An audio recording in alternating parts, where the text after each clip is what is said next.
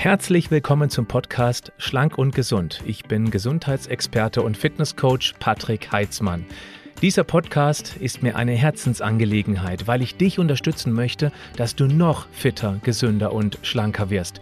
Schön, dass du mit dabei bist. Ich freue mich wirklich unheimlich auf diesen zweiten Teil unseres Interviews, der nicht direkt am ersten Teil anknüpft. Da ging es um Nahrungsergänzung, vor allem um ihr unfassbar tolles Buch. Für mich eine Grundlage für jeden, der sich mit diesem Thema Gesundheit und oder Nahrungsergänzung auseinandersetzen möchte. Heute geht es um das Thema Wechseljahre. Ein Thema, das ich nur aus der Beobachterperspektive beleuchten kann. Heute habe ich einen Vollprofi an der Seite und das nicht nur, weil Sie eine Frau sind. Danke für Ihre Zeit. Ja, danke schön, dass wir nochmal zum zweiten Mal hier uns austauschen können. Das finde ich super. Zu einem sehr interessanten Thema. Ja, weil das Leid ist groß. Ich höre es nur aus meiner Community. Die einen merken gar nichts, die anderen leiden wirklich massiv drunter. Kann man vielleicht grob erklären, warum es da so große Unterschiede gibt? Oder ist das absolut individuell? Also vielleicht erstmal für alle vorweg, die mich nicht kennen. Ich bin ja in Anführungszeichen nur eine Internistin, immerhin eine Nephrologin und jetzt nicht eine Gynäkologin. Insofern alles, was ich jetzt im Folgenden sage, ist jetzt nicht so gynäkologisch wissenschaftlich fundiert aus Erfahrung der Praxis mit ganz vielen Frauen, die sich eben um Frauenprobleme kümmern, sondern ich bin eher so, vielleicht nicht ganz so wie Sie, aber ich bin eben auch als Internistin beobachtend auch zu ähnlichen Schlüsseln gekommen, zum ähnlichen, ähm, zu einem ähnlichen Schluss gekommen wie Sie, dass ich es auch erstaunlich finde, dass manche gar nicht leiden und dass manche sehr stark leiden. Warum das so ist, ich kann es nicht wirklich jetzt fundiert erklären mit Studie 1, 2, 3. Mein Gefühl ist grundsätzlich, dass vielleicht ähm, doch mehr Menschen Hilfe suchen, dass man mehr drüber spricht, dass vielleicht auch durch ihre Arbeit, meine Arbeit, aber auch sehr viele sehr viel Arbeit von anderen, die sich um diese vielleicht auch Ganzheitsthemen kümmern, Wohlsein, Gesundheit, Ernährung und so, dass es den Frauen vielleicht doch auch mehr bewusst geworden ist, dass ein Teil ihrer Probleme mit den Hormonen zusammenhängt und die kann man eben nicht so über die Ernährung und den Sport dann heilen, so wie wir uns jetzt vielleicht heilen vorstellen, weil es ist ein Prozess, mit dem wir uns als Frau ja abfinden müssen. So ist es. Die Männer übrigens, die haben auch hormonelle Veränderungen ich würde sogar sagen, vielleicht auch manch einer starke Wechseljahrsbeschwerden. Es kommt nur später und es fällt nicht so auf, weil die Männer nicht so eine abrupte Unterbrechung eines Zykluses haben, so wie wir das haben. Also äh, es kann sein, dass wir einfach feiner beobachten und dass die Frauen es mehr ähm, bewusst merken, dass es da Zusammenhänge gibt. Man spricht mehr drüber. Und ich denke, all diese Faktoren zusammen können zumindest erstmal ein Teil als Erklärung dienen mhm. auf Ihre Frage. Ich mache mal eine ganz provokante These. Ist es nicht so, dass viele Menschen, gerade erst wenn sie übergewichtig geworden sind, dass sich dann mit dem Thema Gesundheit und gesunde Ernährung, mehr Sport auseinandersetzen und nicht schon viel früher, wo es eigentlich viel mehr Sinn machen würde und vor allem, wo auch dann dieser Veränderungsprozess einfacher fallen würde, ist das nicht ähnlich so bei den Wechseljahren, dass man sich schon viel früher um dieses Thema Gedanken machen sollte? Also sind jetzt mehrere Fragen in einer Frage. Auf jeden Fall ist es menschlich, dass wir uns natürlich erst bewusst werden, dass man vielleicht etwas ändern muss, wenn man irgendwie mal eine negative Erfahrung mit seinem Körper gemacht hat das ist ja vielleicht doch normal. Es ist jetzt nicht nur das Gewicht, sondern manchmal vielleicht auch Migräne oder äh, die, eine schlechte Haut oder Haarausfall oder nicht schlafen können. Also vielleicht so insgesamt funktionelle Störungen, woran man dann erkennt, dass man vielleicht mit den normalen Maßnahmen, die früher immer geklappt haben, mal zwei, drei Tage weniger essen und mehr Sport, dass man dann wieder zurück kann zu dem alten ähm, Zustand, dass das plötzlich nicht mehr geht. Das ist das eine. Und ich bin total ihrer Meinung, äh, es wäre echt cool, wenn alle mehr Wissen über ihren Körper hätten, so dass dann vielleicht viel von dem, was später mit 50, 60, 70, 80 so passiert, äh, nicht so in diesem Ausmaß geschieht. Da mhm. könnte man aber auch schon in der Schule anfangen ja. mit meinetwegen besserem Essen oder Kochen oder Gesundheit. Wie, wie, also was ist gesund, was nicht? Also ist ja ein Riesenthema, ne? Ähm, Aufklärung über den Körper, Gesundheit, Ernährung, Sport. Also da haben Sie völlig recht. Ich finde, wenn, und tatsächlich, wenn die Menschen dann Wissen haben über ihre eigenen Körperzustände, die ihnen vorher nicht so be bewusst erklärt worden sind, sie erklären ja auch sehr viel wie das zusammenhängt, das Essen, das Verhalten mit dem Körper und seinem Befinden und den Muskeln. Ne? Genau das Gleiche kann man natürlich auch mit dem Stoffwechsel machen. Mhm. Es ist nur schwieriger, weil den Körper und die Haut und das Essen, damit können sie arbeiten. Das kann man so sehen. Das mit dem Stoffwechsel, da braucht man dann immer jemanden, der einem das übersetzt durch irgendwelche Laboranalysen oder ja, also ja, irgendwie, man braucht jemanden, der einem das Innere übersetzt. Ne? Wie, was kann ich da machen? Ja. Frau Dr. Ofanos-Böse. Ja. Ich stelle jetzt eine sehr persönliche Frage, eine sehr, sehr persönliche Oh Gott. Frage. Die erste Frage ist, was man eigentlich als Mann nicht unbedingt tun sollte, aber es passt eben in diesen Kontext, in dieses Interview rein. Darf ich Sie mal nach Ihrem Alter fragen? Ah, okay, ich bin 56. Ich glaube, man kann es auch googeln.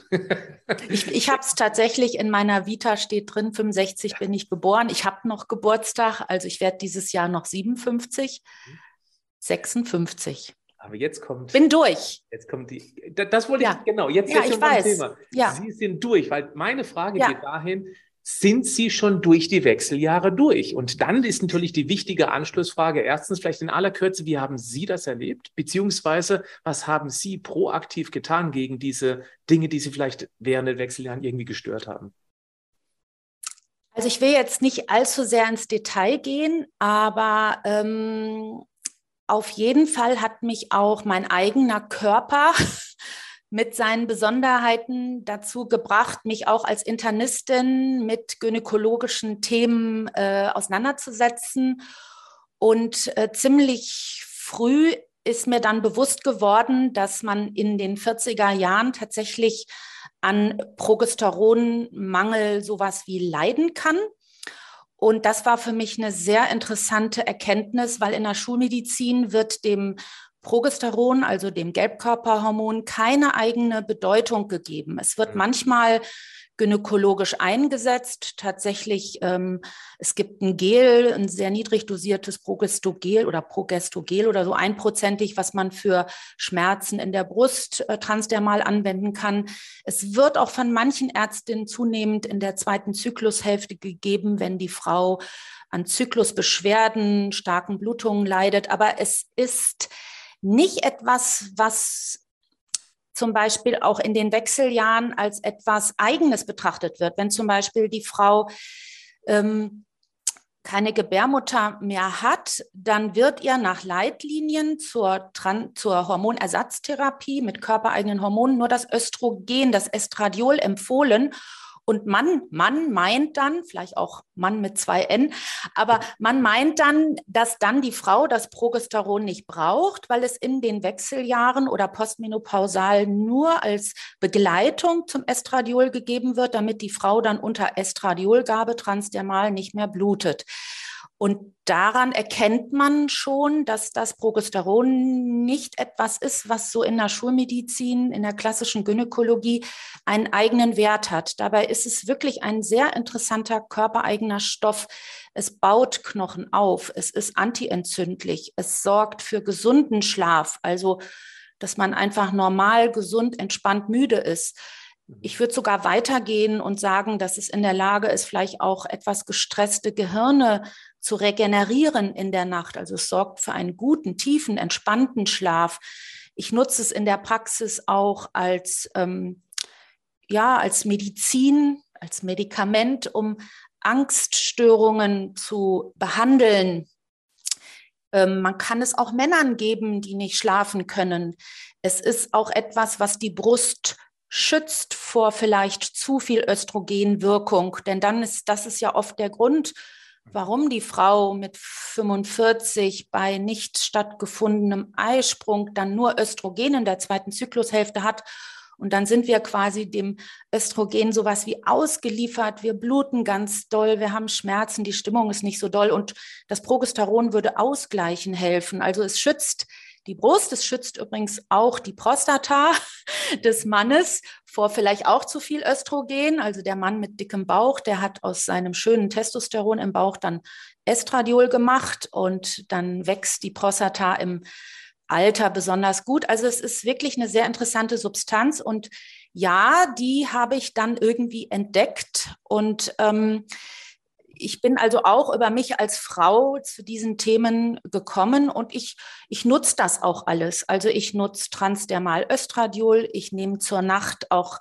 200 Milligramm Progesteron oral ein. Auch vielleicht interessant, wenn wir das oral einnehmen, Mann und Frau, dann wird daraus in der Leber etwas das nennt sich Allopregnenolon. Das ist gut, weil das ist das, was dem Gehirn gut tut. Mhm. Wogegen das Estradiol, das sollen wir eher nicht transdermal nutzen, weil es sonst eben auch über die Leber verstoffwechselt wird und das ist Doch, nicht so günstig. Man Estradiol transdermal, ja. nicht oral. Ja. Vielleicht habe ich das falsch gesagt. Das aber Progesteron kann man eher doch vielleicht oral, weil es dadurch dann wirklich besonders günstig sich auf den Schlaf auswirken kann. Und deswegen auch Progesteron zur Nacht. Und das Estradiol, das kann man tagesunabhängig, tageszeitunabhängig auftragen. Das äh, erfordert keinen Zeitpunkt. Mit Ihrer ganzen Erfahrung, Sie haben ja wirklich viel Erfahrung in dem Bereich, ist es so, dass die Menschen tendenziell unter einer Östrogendominanz leiden, weil eben auch bisher noch nie dieses Progesteron-Thema beleuchtet worden ist? Kann man das sagen? Auch wegen der ganzen umweltbedingten. Ja, also ich, ich habe schon das Gefühl, dass, dass da was dran ist. So auch in meiner Beobachtung, dass Östrogen manchmal ein Problem ist, wenn es zu viel ist. Es ist auf jeden Fall so, dass es in meiner Behandlung ich immer aufpasse, dass es nicht zu viel ist aus verschiedenen Gründen. Vielleicht auch noch mal so mein internistisches Anliegen. Die Erkenntnis war, abgesehen von den klimakterischen Beschwerden oder so, dass ich mir als Internistin die Hormone zurückholen muss. Die gehören ja in Deutschland dann auch unterschiedlichen Fachärzten und es ist also eher ungewöhnlich, dass eine Internistin oder auch eine Nephrologin jetzt irgendwie Gynokardin und Progesteron verordnet. Aber ich mache das aus internistischen Absichten, weil ich eben die Knochen, den Knochenstoffwechsel behandeln will. Der gehört ja mir, den muss, auf den muss ich ja aufpassen als Internistin. Quatsch, kann jeder Arzt drauf aufpassen. Aber äh, ich will quasi die Arteriosklerose, die Osteoporose, ich denke auch die Demenz, das sind jetzt alles altersbedingte chronische Stoffwechselveränderungen, an deren Folgen wir ja dann auch im Alter irgendwie dann besonders leiden ähm, vielleicht gerade nicht sterben, aber dann eben doch auch pflegebedürftiger werden. Ne? Wenn also der Knochen bricht und das Gehirn uns im Stich lässt und dann noch die Durchblutung schlecht ist, dann äh, ist das nicht gut. Und insofern, das war eine Erkenntnis, dass ich ohne die Hormone auch als ganzheitliche Internistin nur mit den Nährstoffen, nur mit gesunder Ernährung und Bewegung und vielleicht auch ergänzend zur Schulmedizin, dass da was im System nicht klappt, mhm. was ich aber herstellen möchte. Also die sind wirklich sehr interessant über Wechseljahrsbeschwerden hinaus. Ich würde sogar, wenn ich eine Frau habe, die meinetwegen mit Anfang 50 genetisch bedingt in der Knochendichtemessung schon Osteopenie hat, das ist die Vorstufe von der Osteoporose, selbst wenn sie gar nicht leidet, klimakterisch an dem Verlust von Östrogen, würde ich ihr zu einer präventiven, schützenden Gabe von Transdermalöstradiol raten, begleitet von Progesteron, weil es wirklich den Knochen helfen kann, nicht so schnell sich aufzulösen. Also das habe ich mehrfach in der Praxis erlebt, dass es auch möglich ist. Es ist viel Arbeit mit auch Kraftsport und so, vielleicht etwas proteinreicherem Essen, dass man knochendichte Messungen, wenn es nicht alles kaputt ist, so wie Sie am Anfang gesagt haben, dass man da auch noch mal Besserungen hinbekommen kann. Zumindest helfen kann, dass es nicht so schnell schlechter wird. Also davon gesprochen mit Östrogen und äh, Transdermalöstrogen und eben Oralprogesteron. Ich ja. glaube, viele eben dann sofort bei diesem ähm, Thema Hormonersatztherapie sind. Und das ist ja so ein zweischneidiges Schwert, beziehungsweise da gibt es auch viel Schlechtes drüber, aber das wird eben alles immer in einen Topf reingeworfen. Wenn Sie da mal so ein bisschen Licht ins Dunkel rein ja, also das ist tatsächlich auch, ähm, ich habe ja in dem Buch sehr ausführlich über die Nährstoffe geschrieben, wie man die auch einstellt und im Labor messt und wohin man therapeutisch will. Bei den Hormonen ähm, war nicht mehr genug Platz, ehrlich gesagt. Das Buch ist schon äh, dick genug. Äh, da ist es so, dass ich, dass ich sehr viel geschrieben habe über, äh, also ich habe es da, aber ich glaube, es ist spiegelverkehrt. Soll ich zeigen? Man kann so ruhig mal in die ah, no, Es ist nicht spiegelverkehrt nee, hier, das ist, ist es. Ja. Und vielleicht nochmal auf Ihre, ich habe in dem Buch sehr schön beschrieben, wie Missverständnis, wie, die Missver wie das Missverständnis bezüglich dem Wort Hormone zum Teil entstanden ist. Und das ist nochmal schön, dass Sie darauf ansprechen, weil auch aus eigener Erfahrung merke ich auch im Freundeskreis, dass viele Frauen Angst haben, Hormone zu nutzen, weil sie denken, die würden Brustkrebs machen. Und die Geschichte ist, dass eben die Pille und auch andere Hormonderivate von auch uns Ärzten, also ich bin mitverantwortlich, ähm, Hormone genannt worden sind. Also ich habe auch Hormonspirale gesagt, äh, um die Mirena auf einfacher Deutsch zu bezeichnen. Und das sind nicht Hormone, die diese Verhütungsmedikamente enthalten, sondern das sind Medikamente, die auf dem Boden unserer Hormone sich in der Pharmaindustrie weiterentwickelt wurden und die hemmen unsere Drüsen. Das bedeutet, dieses Wort hormonelle Verhütung heißt nicht, dass da drin Hormone, na, das ist nicht falsch, es ist, steht im Gegensatz zur operativen Verhütung.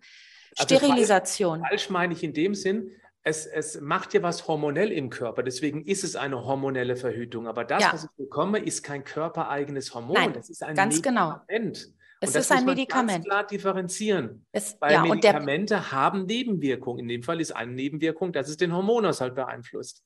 Aber es hat eben auch Das andere. ist in Wahrheit die Wirkung. Ne? Also es ist Teil ja, also, der Wirkung, ja, klar, ohne, ohne diese wirklich ohne diese Wirkung gegen die Natur, die will sich ja wirklich leidenschaftlich gern fortpflanzen, mhm. hätten wir nicht die Verhütung. Man kann also auch sagen, umgekehrt, man kann mit Estradiol und Progesteron nicht verhüten. Wenn man mhm. also wirklich verhüten möchte, dann braucht man ein körperfremdes Gestagen. Das ist der Hauptbestandteil der hormonellen Verhütungsmethoden, ob nun Vaginalring, Spirale oder auch Tablette. Und das verhindert Eisprung. Mhm. Bisschen metaphermäßig, gespro bildhaft gesprochen, die Frau denkt, der Körper der Frau denkt, er ist schwanger und deswegen wird sie nicht schwanger.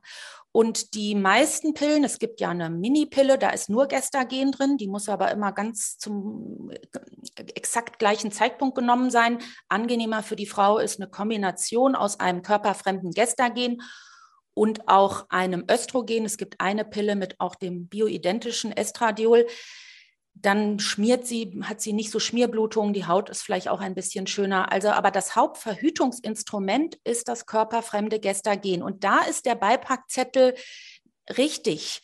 Der ist nicht falsch. Also da gibt es Nebenwirkungen. Also die Verhütung, die gibt es jetzt nicht gesund, ähm, aber praktisch natürlich. Praktisch. Ja. Ich kritisiere die Pille auch nicht. Sie hat uns viele Dienste geleistet und uns auch als Frauen ähm, eine gewisse Freiheit geschenkt und so, ne? Aber sie hat einfach einen Preis und ich denke, dass eine Frau ab 40 eine körperfremde Pille nicht mehr nehmen sollte zur Verhütung. Zum Beispiel, dass man das begrenzt vielleicht auf die jungen Jahre und sich dann später vielleicht aber dann eben perimenopausal etwas anderes einfallen lässt. Mhm. Aber Sie haben völlig recht, es gibt noch eine andere Substanzgruppe. Es gab also in der Hormonersatztherapie der Gynäkologen nach Leitlinien wird auch nicht so ganz unterschieden zwischen Hormonersatztherapie mit körperfremd und Hormonersatztherapie mit körpereigenen Hormonen. Deswegen verstehen die manchmal auch die Patientinnen nicht, wenn die dann kommen und sagen, ich will jetzt Bio.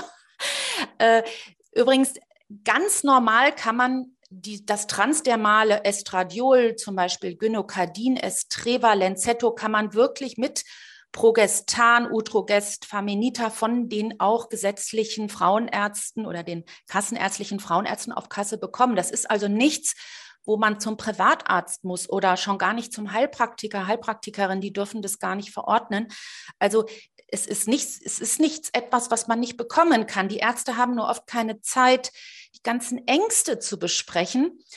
Okay. Und da muss man individuell halt schauen, was für eine persönliche Situation habe ich, kann ich das nutzen. Wenn man die Sachen nutzt, finde ich auch, dass man Vorsorge machen muss. Und ja, wenn eine Frau Brustkrebs hatte, erst recht Hormonrezeptor positiv, dann geht das jetzt erstmal nicht. Dann ist das erstmal so. Das ist aber so ja. wie wenn jemand einen Radunfall hatte und hat Knie, dann kann man eben vielleicht auch gewisse Sportarten nicht mehr machen, auch wenn die gesund sind. Also wir werden älter, wir erleben Dinge, wir haben Narben und dann kann man vielleicht auch manch eines nicht mehr machen. Aber alle anderen Frauen, mm, die müssen, finde ich, als ersten Schritt vielleicht für ihre Community, dass man auch nicht mehr guckt, soll ich das machen? Oder dass man umgekehrt guckt, kann ich mir es leisten, von meinem Körper her, es nicht zu nutzen oder es mal auszuprobieren? Wie fühle ich mich damit?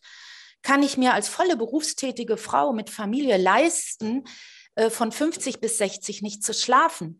Kann ich mir es leisten, bei familiärem Risiko für Osteoporose auf die Hormonersatztherapie zu verzichten?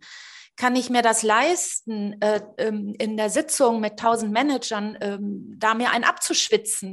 Mhm. Also so denke ich, könnte man auch denken. Und da ist sehr viel schiefgegangen, haben Sie völlig recht. Und das habe ich versucht, etwas aufzuklären, damit die Frau mehr zur Frauenärztin gehen ja. kann und sagen kann, ich wäre interessiert, kann ich das machen? Ist ein tolles Kapitel im Buch, auch wirklich, wirklich glasklar, dass man versteht, um was es da eigentlich geht. Und jetzt ist es so, dieses Interview kann nur begrenzt einen Rat geben, was ja. man tun kann. Ich kann nur noch ja. mal auf dieses erstklassige Buch verweisen. Ja, es ist ein dicker Wälzer, aber wenn man sich eben erstmal nur um seines, sein individuelles Problem, in dem Fall eben möglicherweise Wechseljahrebeschwerden kümmert, dann fängt man eben das Buch mal hinten an zu lesen, damit man Gefühl bekommt, okay, da gibt's eine echte Chance.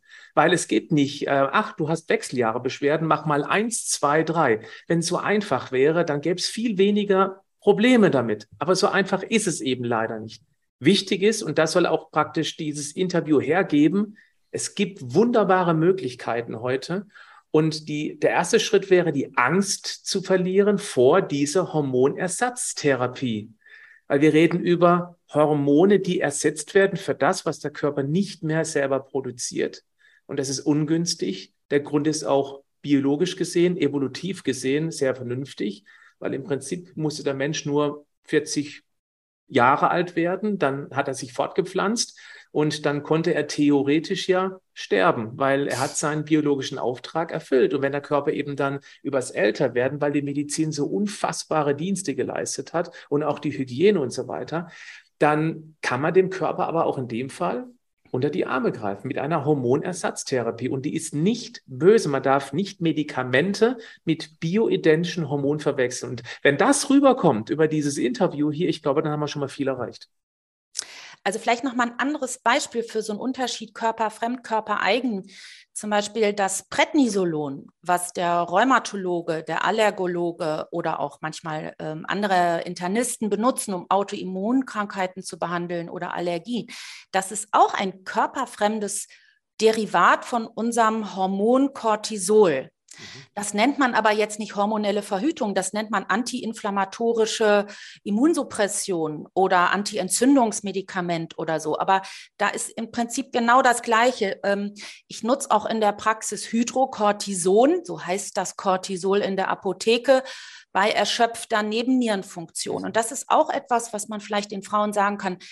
Selbst wenn sie Angst haben vor dem Östradiol, man kann auch zum Beispiel Progesteron alleine zum Schlafen nehmen. Man könnte gucken, dass man vielleicht guckt, was ist denn mit der Nebenniere? Wenn also die Frau in ihrer Lebensmitte hat sie oft sehr viel Stress, wenn dann die Schilddrüse schlapp ist, bei vielen, die haben ja Hashimoto, Schilddrüsenunterfunktion, dann vor lauter Stress Nebenniere schlapp, dann verlass, verlässt einen das Progesteron, was übrigens Vorstufe von Cortisol ist. Mhm. Und dann auch noch mit 51 gar kein Estradiol mehr, dann hatte sie mal zehn Instrumente, mit denen sie Stress verarbeiten konnte. Und dann steht sie da und ist einfach super empfindlich. Und man kann unheimlich viel machen. Man kann auch andere Hormone, Melatonin, Vitamin D äh, sind zwei Hormone. Man kann also auch um die Hormonersatztherapie im klassischen gynäkologischen Sinne die Hormone nutzen. Ja, das ist noch nicht bei den Ärzten so angekommen. Ich weiß, das kann ich jetzt nicht ändern, aber ich denke, es könnte sich ändern, vielleicht mit unserer aller Hilfe. Aber ähm, erstmal ist vielleicht einfach das Wissen. Da ist etwas, das spielt eine Rolle. Man kann es untersuchen, man kann es auch regulatorisch behandeln und man muss das nicht ertragen. Man sollte, Frau sollte sich auch kümmern. Frau sollte sich kümmern, weil Sie haben völlig recht, wir werden statistisch 84, wir Frauen, und eben nicht 60. Und dann spielen vielleicht doch diese Rolle, die wir ohne Hormone gelebt haben, eine Rolle hin zu mehr körperlichem Funktionsverlust. Vielleicht ja. noch die Idee für jemanden, der wirklich jetzt aktiv betroffen ist. Hitzewallung, Schlafprobleme, kann Stress nicht mehr wirklich richtig tolerieren. Was wäre jetzt ein allererster Schritt? Also ich würde sagen, man sollte sich das Buch besorgen, um einfach mal genau nur dieses Kapitel, das am Ende des Buches durchzulesen, um ein Gefühl dafür zu bekommen. Ich werde es natürlich auch in die Shownotes des Podcasts verlinken und unter das YouTube-Video, selbstverständlich.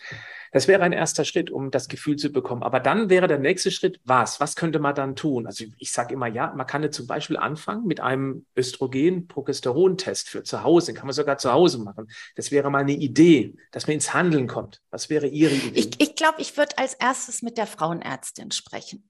Mhm. Weil, und dann auch einfach das, ähm, die Offenheit kommunizieren, dass man Interesse hat. Und dass man zwar Sorgen hat, aber dass man so gerne wüsste, ob, wie sie dazu steht, ob es Gründe gibt, dass man das selber nicht machen darf. Ähm, eher so, dass man bereit wäre und, und tatsächlich vielleicht auch noch mal ein Tipp in der Frauenheilkunde ist es so, dass man einfach klimakterische, für die Indikation für die Hormonersatztherapie sind klimakterische Beschwerden. Man kann jetzt nicht hingehen und sagen, ich will einfach mal zum Knochenschutz Hormone probieren sondern sie soll ehrlich sagen, und alle Frauen haben irgendwas, ein bisschen Gelenkschmerzen oder Schlafprobleme oder eine hohe Stressempfindlichkeit, Stimmungsschwankung, Wasseransammlungen, äh, Gewichtszunahme, Müdigkeit, Blutungsstörung. Blutungsstörung, das ist sofort was, was Frauenärzte, Ärztinnen ernst nehmen. Und dann vielleicht in der Perimenopause erstmal fragen, ob es möglich wäre, in der zweiten Zyklushälfte Progesteron verordnet zu bekommen. Und das muss dann auch nicht als Creme sein, das als Kapsel zum, Macht zur Nacht. Macht jetzt Sinn, einmal zu messen? Also weil, jetzt erzähle ich gerade einfach hin, ich möchte das gerne zack rein, aber ich bin erst messen, dann auffüllen, ich, dann nochmal messen oder liege ich, ich da so, falsch? Ich bin sehr bei Ihnen mit dem Messen. Es ist nur so, dass das im System nicht vorgesehen ist. Also muss man selber zahlen. Na, ich glaube sogar, dass die meisten Frauenärztinnen den Sinn nicht erkennen. Und tatsächlich, es ist ja so, die Wahrheit ist, dass eine erfahrene Frauenärztin, Arzt, die brauchen das nicht. Es ist normal, dass von 40 bis 50 Progesteron okay. fehlt. Es schadet auch nicht. Man muss das, das nicht gemessen Satz. bekommen. Es schadet nicht. Man muss gar nicht den Laborwert haben. Ja, ich liebe Werte. Ich, ich, und man kann wirklich über die Werte schon auch noch mal mehr funktionelle Zusammenhänge erkennen. Und meine Erfahrung ist, dass wenn ich erstmal dann die Werte zeige, dass natürlich dann die Patientin auch mir glaubt.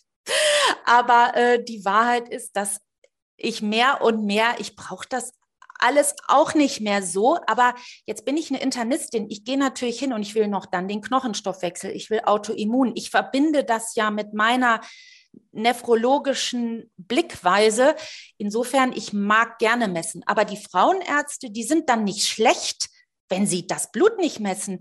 Die Frauen sollen sich mit ihren Beschwerden vorstellen, die haben sie, sonst würden sie ja nicht über das Thema nachdenken, mit den Frauenärzten sprechen und es ist bei einigen auf jeden Fall schon so, dass die Progesteron in der zweiten Zyklushälfte verordnen würden. Es braucht aber gynäkologische Beschwerden, die auch im engeren Sinne mit Wechseljahrsbeschwerden zu tun haben. Man kann nicht sagen, ich habe gelesen oder Frau Orphanos und Herr Heitzmann haben gesagt, ne, sondern man muss von seinem eigenen Leid, seinem körperlichen Befinden heraus den Frauenarzt, die Frauenärztin bitten, einfach mal, ähm, ob sie eine Idee hat, was zu tun. Kann sein, dass sie erstmal Mönchspfeffer oder sowas dann probieren muss, aber sie kann ja sagen, ich wäre, ich wäre bereit, auch Progesteron in der zweiten Zyklushälfte zu nehmen. Würden Sie mir das verordnen? Weil meine Freundin schläft damit viel besser und seitdem die das nimmt, kann, hat die keine Tagesschmerz und so. Stark. So, das ist das, das wäre okay, das kostet nichts, das ist, wäre möglich. Ich glaube, dass der erste Schritt ist, mit, über die Frauenärzte eine Bereitschaft und Offenheit für die Hormonersatztherapie mit körpereigenen Hormonen. Das wäre das Erste. Und wenn man das Buch gelesen hat, findet man vielleicht noch mal bessere Worte. Mhm. Man hat nicht so Angst. Dann kann die Frauenärztin auch eine Vorsorgeuntersuchung machen, kann gucken, ob es Indika Kontraindikationen gibt, gibt nicht so viele. Und so könnte doch ein erster Schritt sein. Wunderbar. Mit dem Gefühl, es tut sich was, es verbessert sich und das motiviert einen auch dann an dem Thema dran zu bleiben, weil wir heutzutage so viel machen können. Es gibt so viele Erkenntnisse, zu der Sie auch mit diesem genialen Buch beigetragen haben. Das sage ich aus Überzeugung. Ich bekomme keine Provision. Ich habe keinerlei Vorteile durch das Empfehlen dieses Buches. Ich tue das rein aus Überzeugung. Ja, das, das, ist, schön. Buch. Danke. Jeder, jeder, der sich für dieses Thema interessiert, der sollte sich das Buch zulegen, weil da so viele spannende Dinge drinstehen. Also dafür ganz herzlichen Dank für dieses grandiose Werk. Und man sieht ja im Hintergrund, ich habe ein paar Bücher gelesen. Das stimmt, ja, das sehe ich. Ja, also ich weiß nicht, ist es das oder sollen wir noch was, noch, noch eine Frage oder? Ja, die Problematik ist ja, man könnte ja vom, wie heißt es, von Stöckchen aufs Steinchen kommen. Ja. Von, von, es gibt so viele spannende Themen rund um genau dieses Thema Hormone. Ich bin der Meinung, wir haben jetzt hier einmal zusammengefasst. Mir war das ganz wichtig, dass wir eine Hormonersatztherapie nicht sofort verurteilen, was ich früher sehr viel früher auch getan habe, weil man eben Medikamente nicht von körpereigenen Hormonen unterschieden hat. Für mich war es immer ja. sofort, boah, das ist krebserregend und ganz schädlich. Nein, ist es nicht. Wenn man eben auf die körpereigenen Hormone äh, zurückgreift. Und das kann sehr viel Sinn machen. Und wenn das rüberkam über dieses Interview, dann haben wir, glaube ich, hoffentlich einen guten Dienst für die Community, einen guten Dienst für die Community getan. Also ich habe gemerkt, dass sie das toll fanden, dass ich gesagt habe, dass es nicht schadet. Ne? Also tatsächlich ja. finde ich schon, dass die Frau es doch auch einfach wirklich ohne Gefahr ausprobieren kann. Toll. Mhm. Mal ein paar Monate einfach und selber dann auch die Erfahrung machen kann, wie sie sich fühlt. So wie man jetzt fühlt, dass es heute heiß ist oder kalt oder dass man überanstrengt ist oder müde oder wach, während man Hormontherapie macht ähm, merkt Frau Körper doch, was macht das mit mir? Und wenn ihr das nicht gefällt, dann kann sie ja noch mal mit der Ärztin Rücksprache halten. Es ist also nicht so, dass man heute etwas macht oder isst oder tut oder einnimmt und dann hat man für immer einen Fehler gemacht. So ist das nicht. Das ist mit schulmedizinischen Sachen manchmal so, irgendein besonderes Chemo ähm, Mittel. Aber das ist mit den Hormonen nicht so. Ne? Und ich sage auch mehr und mehr Hormontherapie, weil ich natürlich Heilsmann über die Ersatztherapie bei niedrigen Spiegeln, die endokrinologisch noch gar nicht schlimm genug sind, schon internistisch mit den Hormonen tatsächlich im Stoffwechsel auch versuche, äh, Robustheit und Stabilität herzustellen, gerade auch für das Gehirn, was mhm häufig heutzutage sehr viel Informationen verarbeiten muss und dadurch ein bisschen manchmal überfordert ist. Ne? So. Sagt Frau Dr. Ophanus Bökel, eine 56-jährige Ärztin, die ebenfalls durch die Wechseljahre durch blendend aussieht. Das sieht man im Podcast nicht, naja. aber eine gut aussehende Frau, die das Leben offensichtlich, zumindest nach diesem Interview zu urteilen, voll im Griff hat und auch schon in der dritten Generation Ärztin ist. Also eine Frau mit sehr viel Praxiserfahrung und. Das habe ich, ja. Sehr viel Erfahrung. Mhm. Das finde ich großartig. Okay. Vielen Dank für dieses tolle Interview. Gerne, gerne. Dann alles Danke. Gute. Dankeschön. Tschüss. Tschüss alle miteinander. Tschüss. Tschüss.